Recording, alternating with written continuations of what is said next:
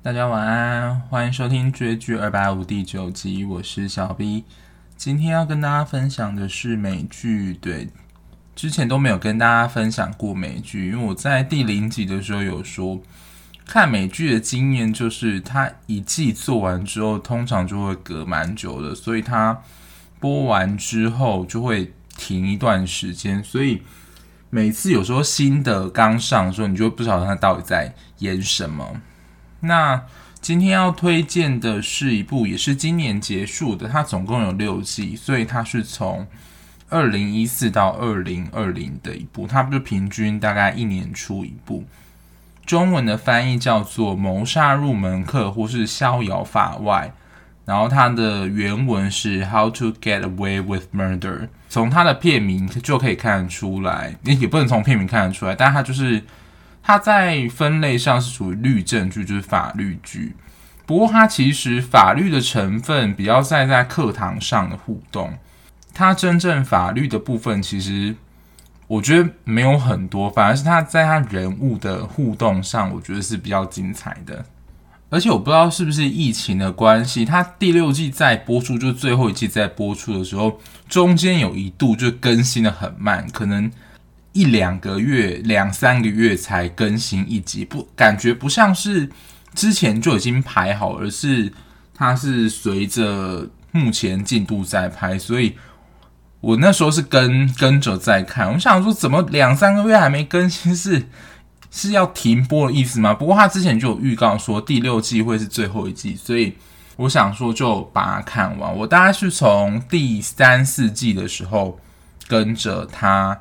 看，所以中间后面吧，就陆陆续续五六季，后面又等了两年左右。那在今年呢，终于把这一部收完了。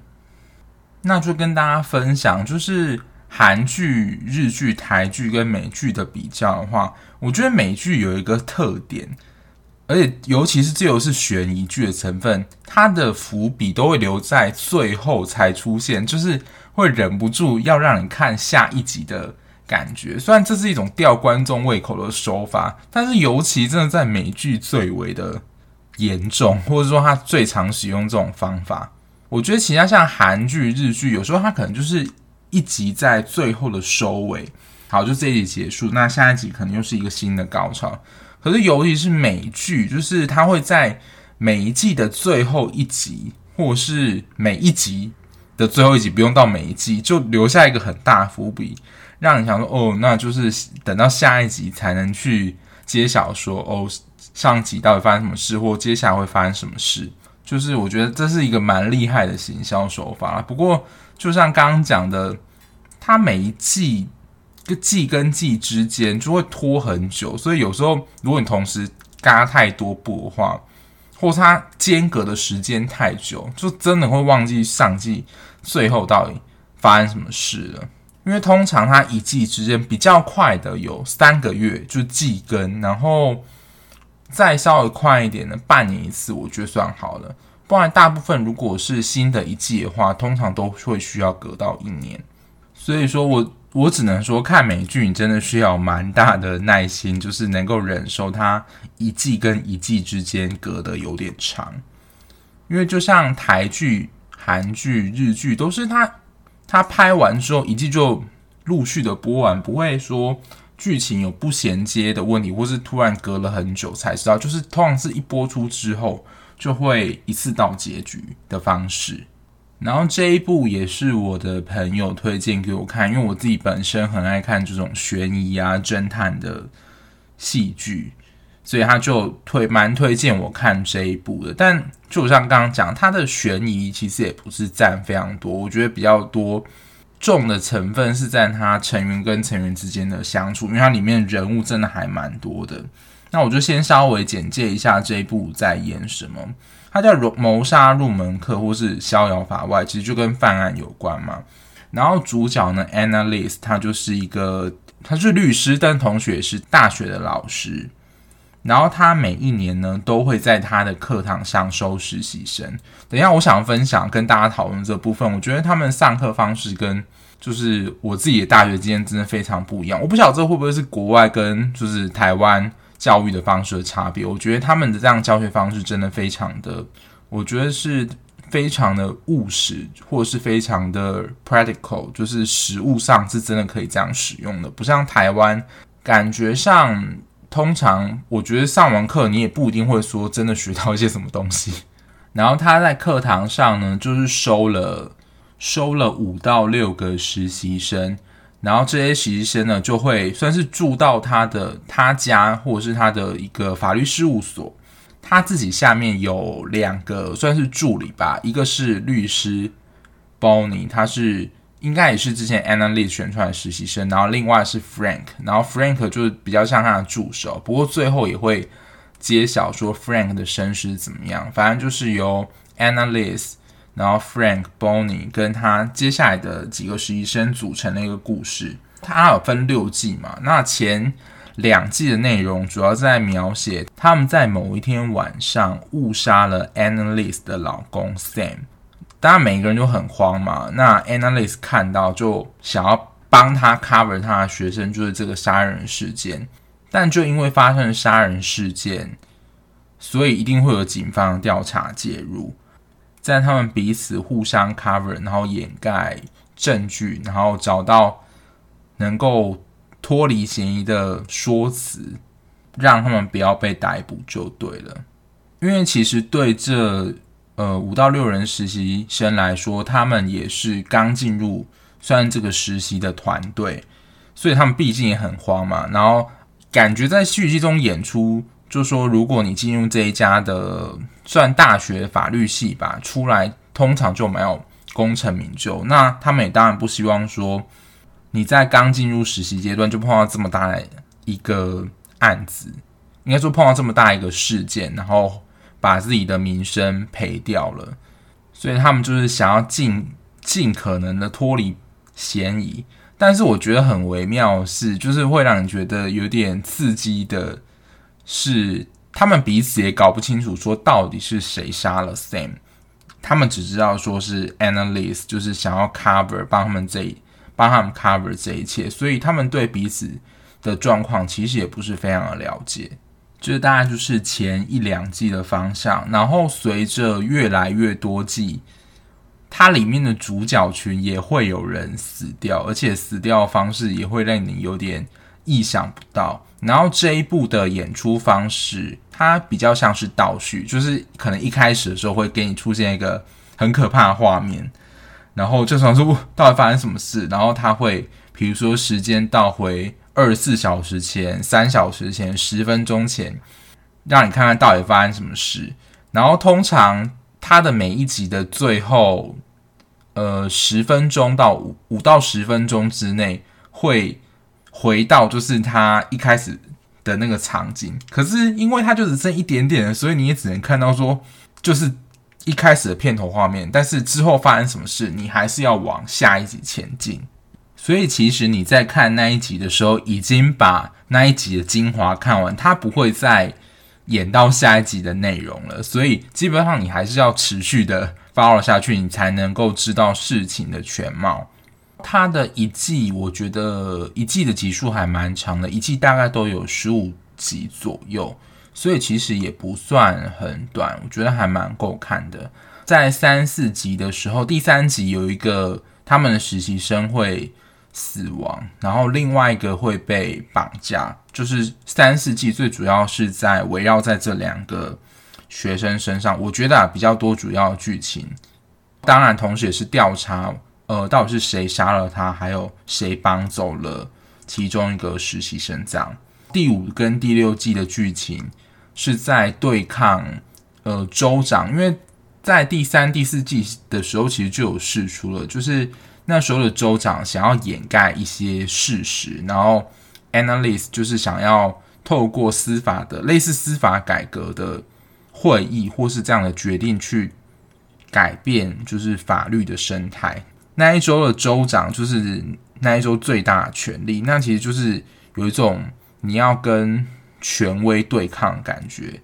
那五六季的内容就是会在这争辩当中，里面有一些官员，还有他整个对抗的过程。当然还有他 Annalise 本身自己有一些议题在。然后这一部也是没，我觉得不太能够猜到说，比如说某一个人被杀了，到底是谁杀了他？除非他一开始就有演出来，只是说中间的过程或手法是怎么样，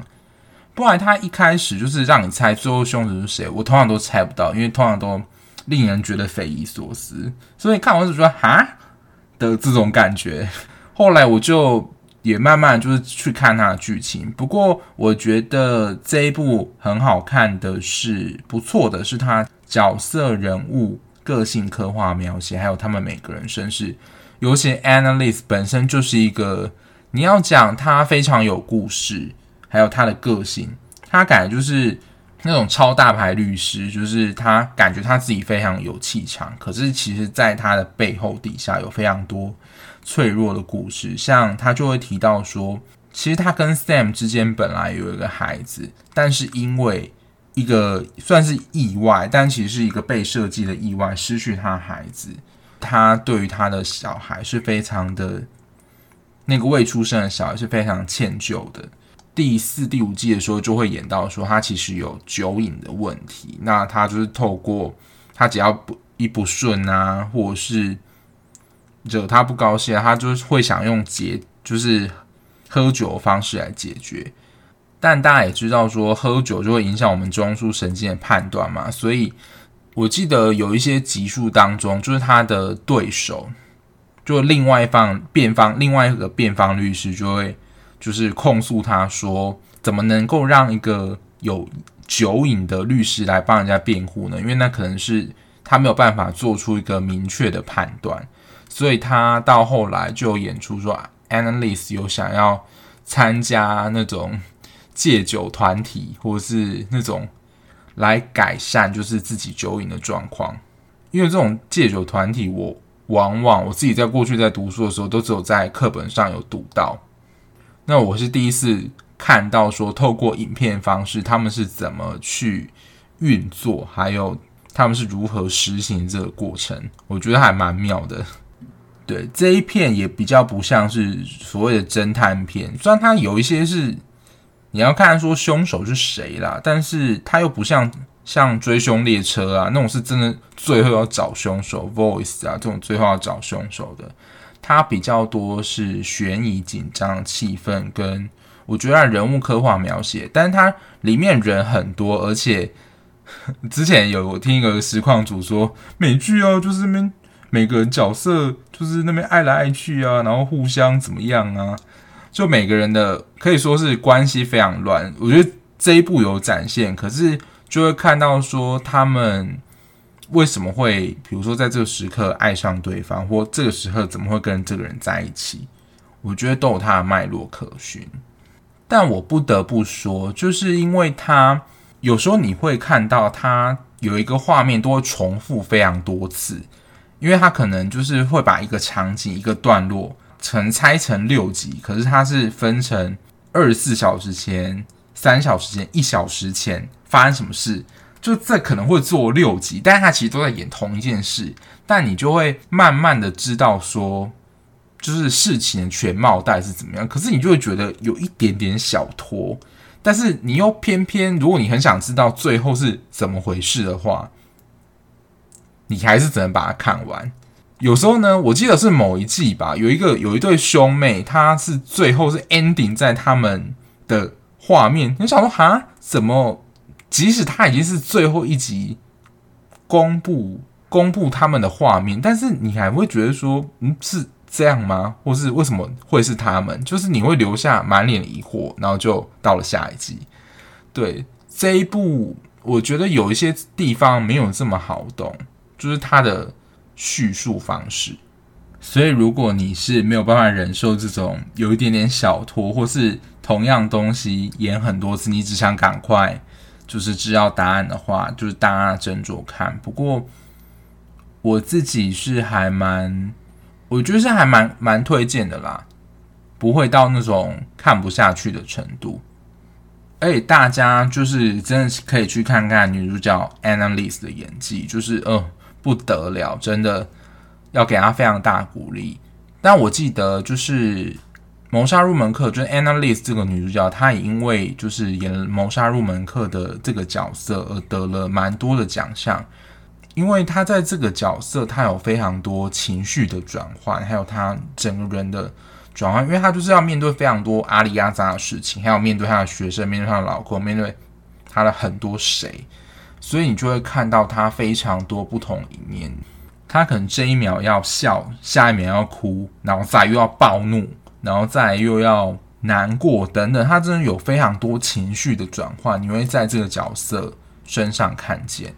所以这一部戏就是 Annalise，她当然就是女主角，但是你就可以同时标看她的演技，她演技真的非常的精彩。有一半的戏剧场景其实就是在他们的课堂上，然后他们课堂上就是法律系学生在上课一样，然后我觉得他们上课方式真的是。跟我想象的非常不一样，他们上课就真的是真枪实弹的上课方式。我想跟大家分享一下，就是比如说 Annalise 走进上课的时候，他就会告诉大家说今天的案例是什么，他就会做一个呃介绍，说今天是什么样的 case 呢？呃，委托人或是他是受害人，或是他是被起诉的人，他是因为什么样的罪责被起诉？而且这些他所提出来的例子都是真的 case，就是如果他们没有提出来，可能就是 Annalise 担他们辩护律师。然后在课堂上，我觉得就蛮像，就是美国西方的教育方式，就是大家跟华人的学生非常不一样。就是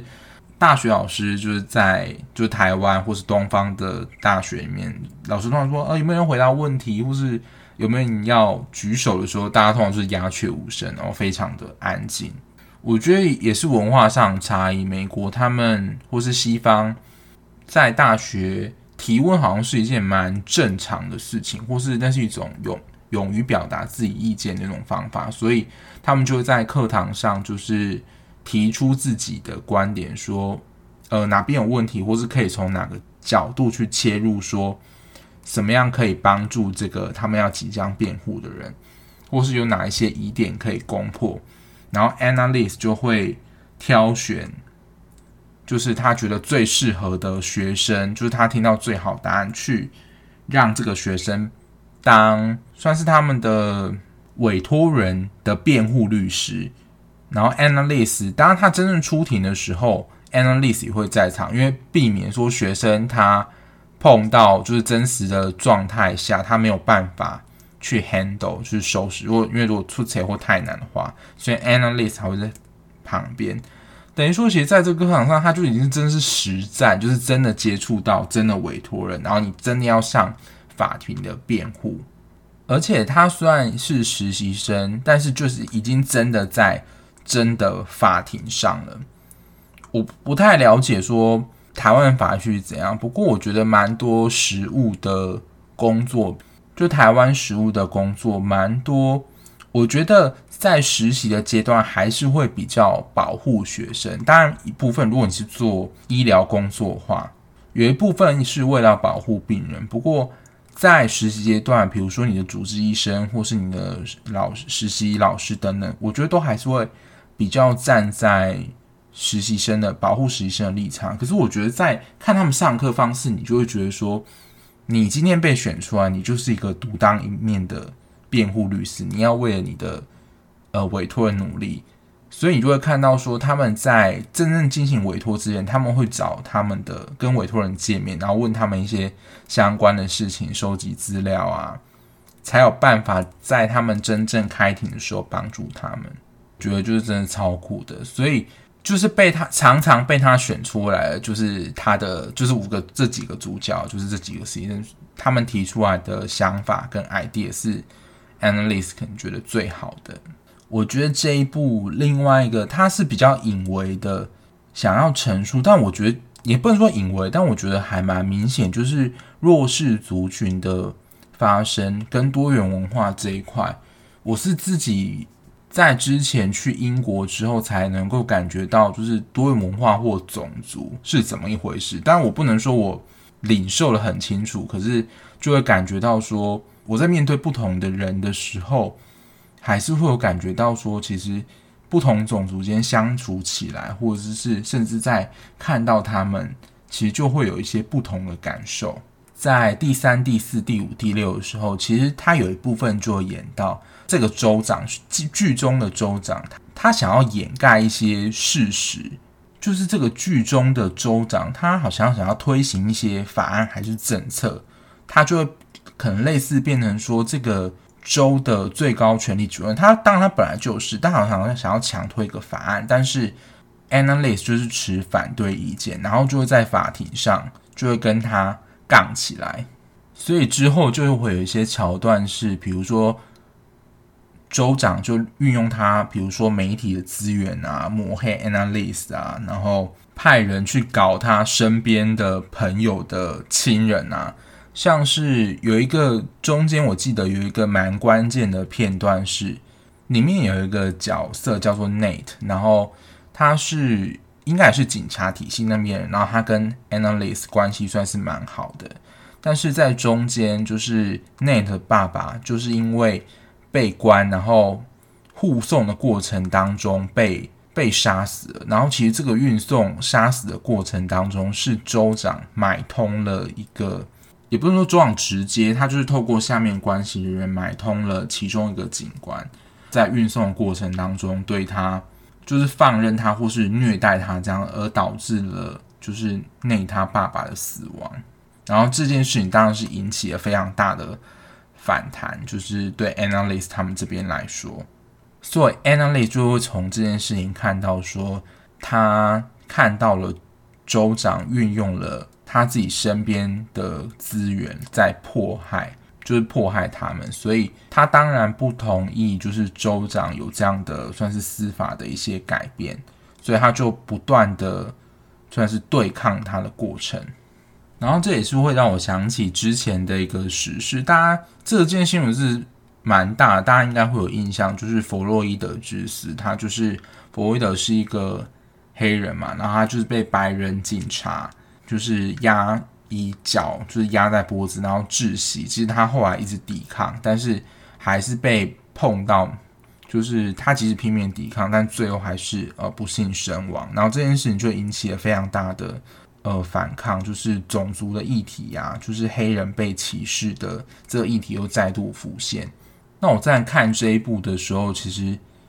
Analyze 其实在那个时候就有提出这样观点，她自己身为一个黑人女性。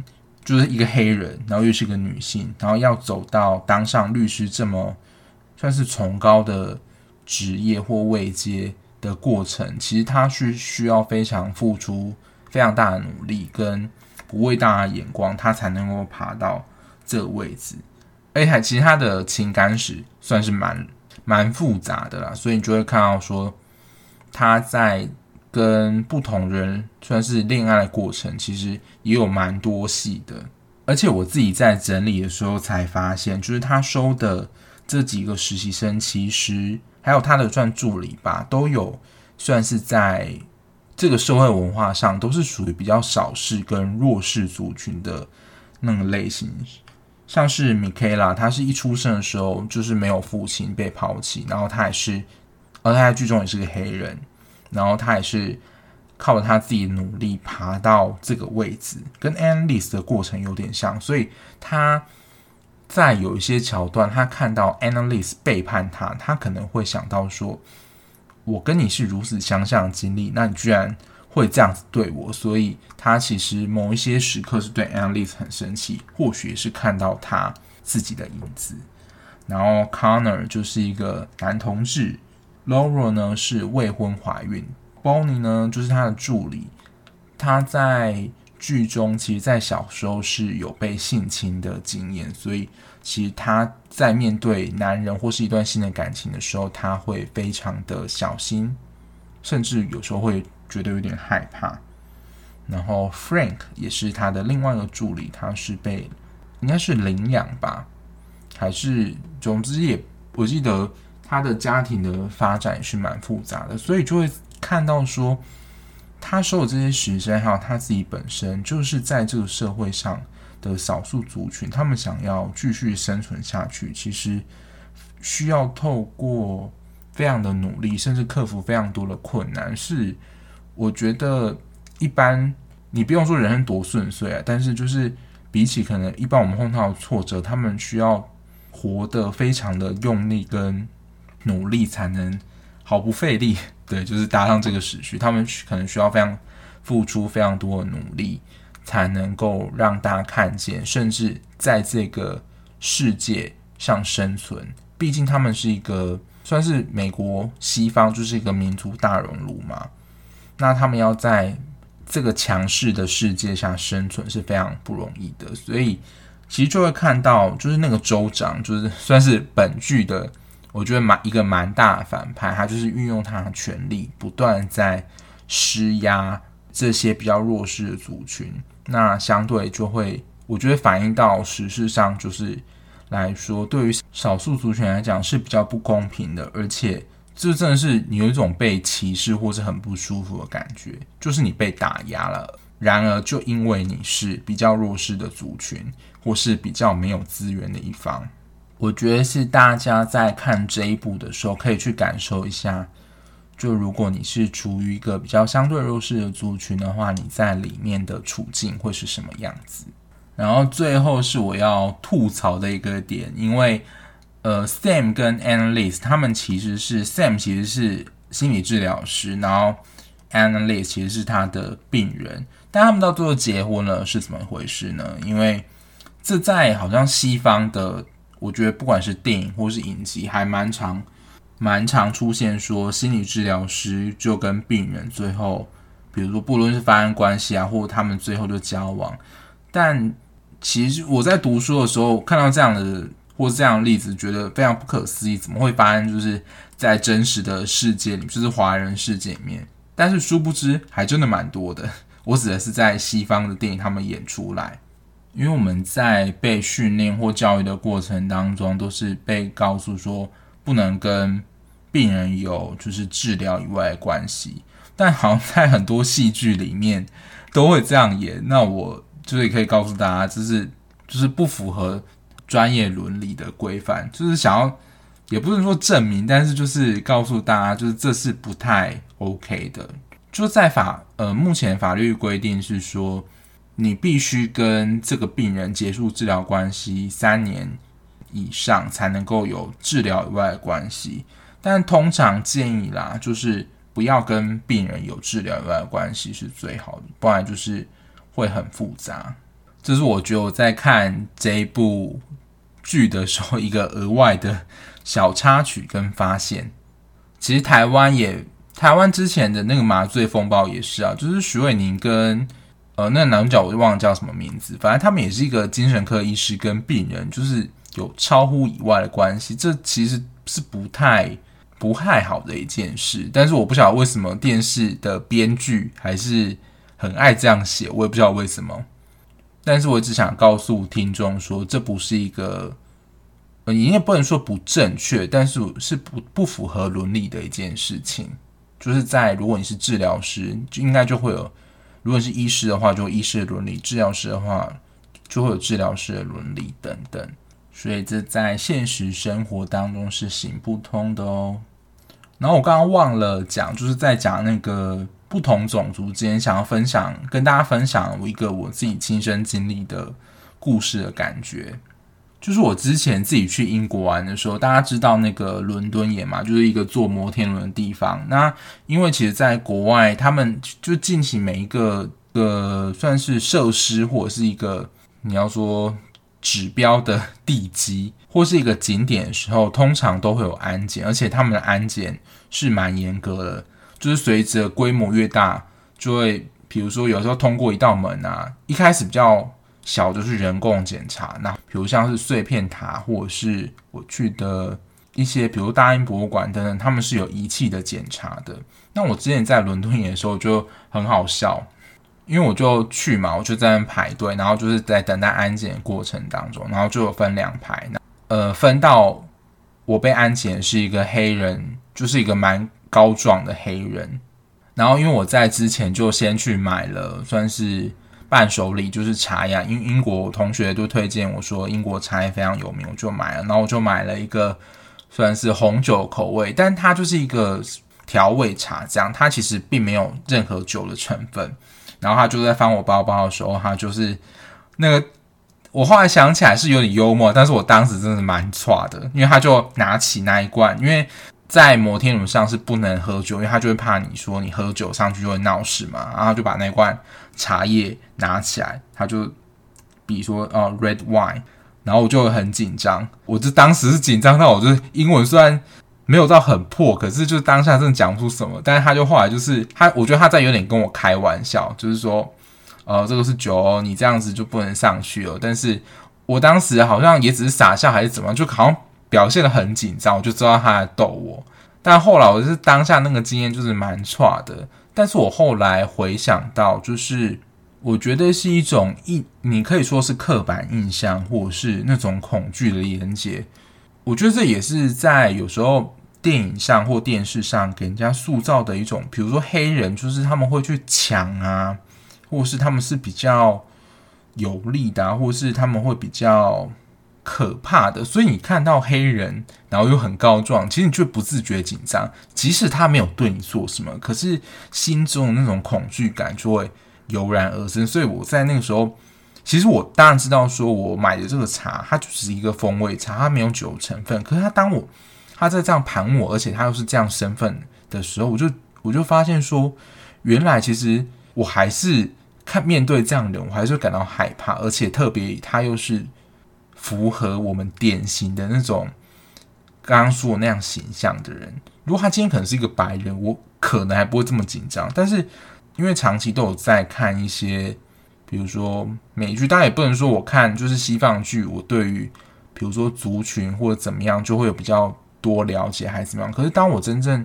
去碰到这样的事情的时候，我就会发现。我对于这样的刻板印象的恐惧，真的很难的完全消除，真的是必须要时时的提醒自己。这也是我第一次有完完全全的感受到什么叫做种族或是 culture shock 的这种感觉，因为我觉得就是在如果在台湾的话，真的很难感受到这种不同种族或民族之间的差异，而且。这种差异，你可能必须要到西方的国家，都是就是那种外国人脸孔，说你才更有感觉。因为如果你是在亚洲，比如说韩国啊、日本、泰国，其实都还是亚洲面孔，你都还是会有一种熟悉的感觉，你不会觉得他们是面脸孔是很陌生的。可是当你在比如说西方的国家，你身边人都是，比如说金发碧眼，但就跟我们亚洲人脸孔不一样的时候。你就会那种族群之间的意识或文化，就会整个被就是激起来这样。我自己也是出过国之后才有这样的感受，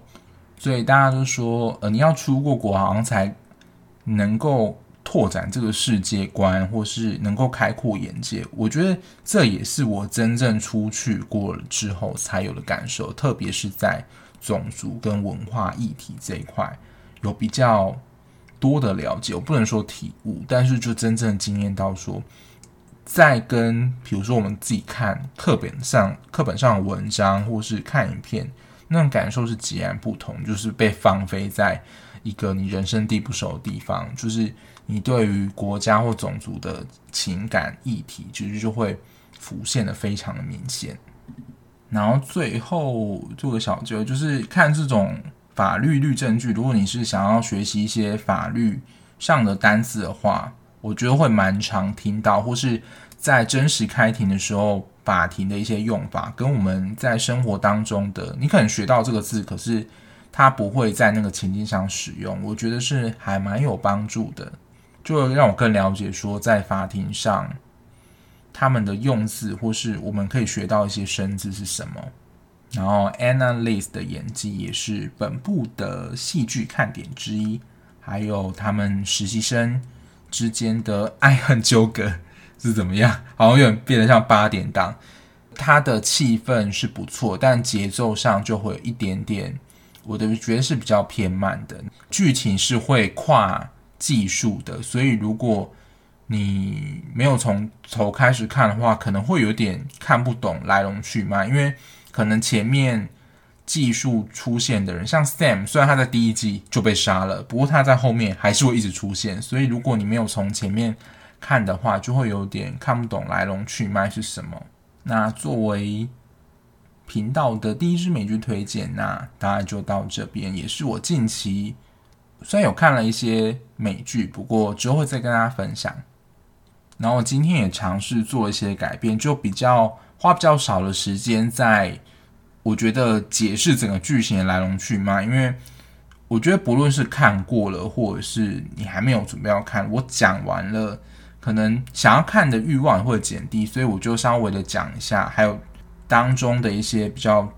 我觉得比较重要的片段。然后我主要是我看完这一部之后有什么。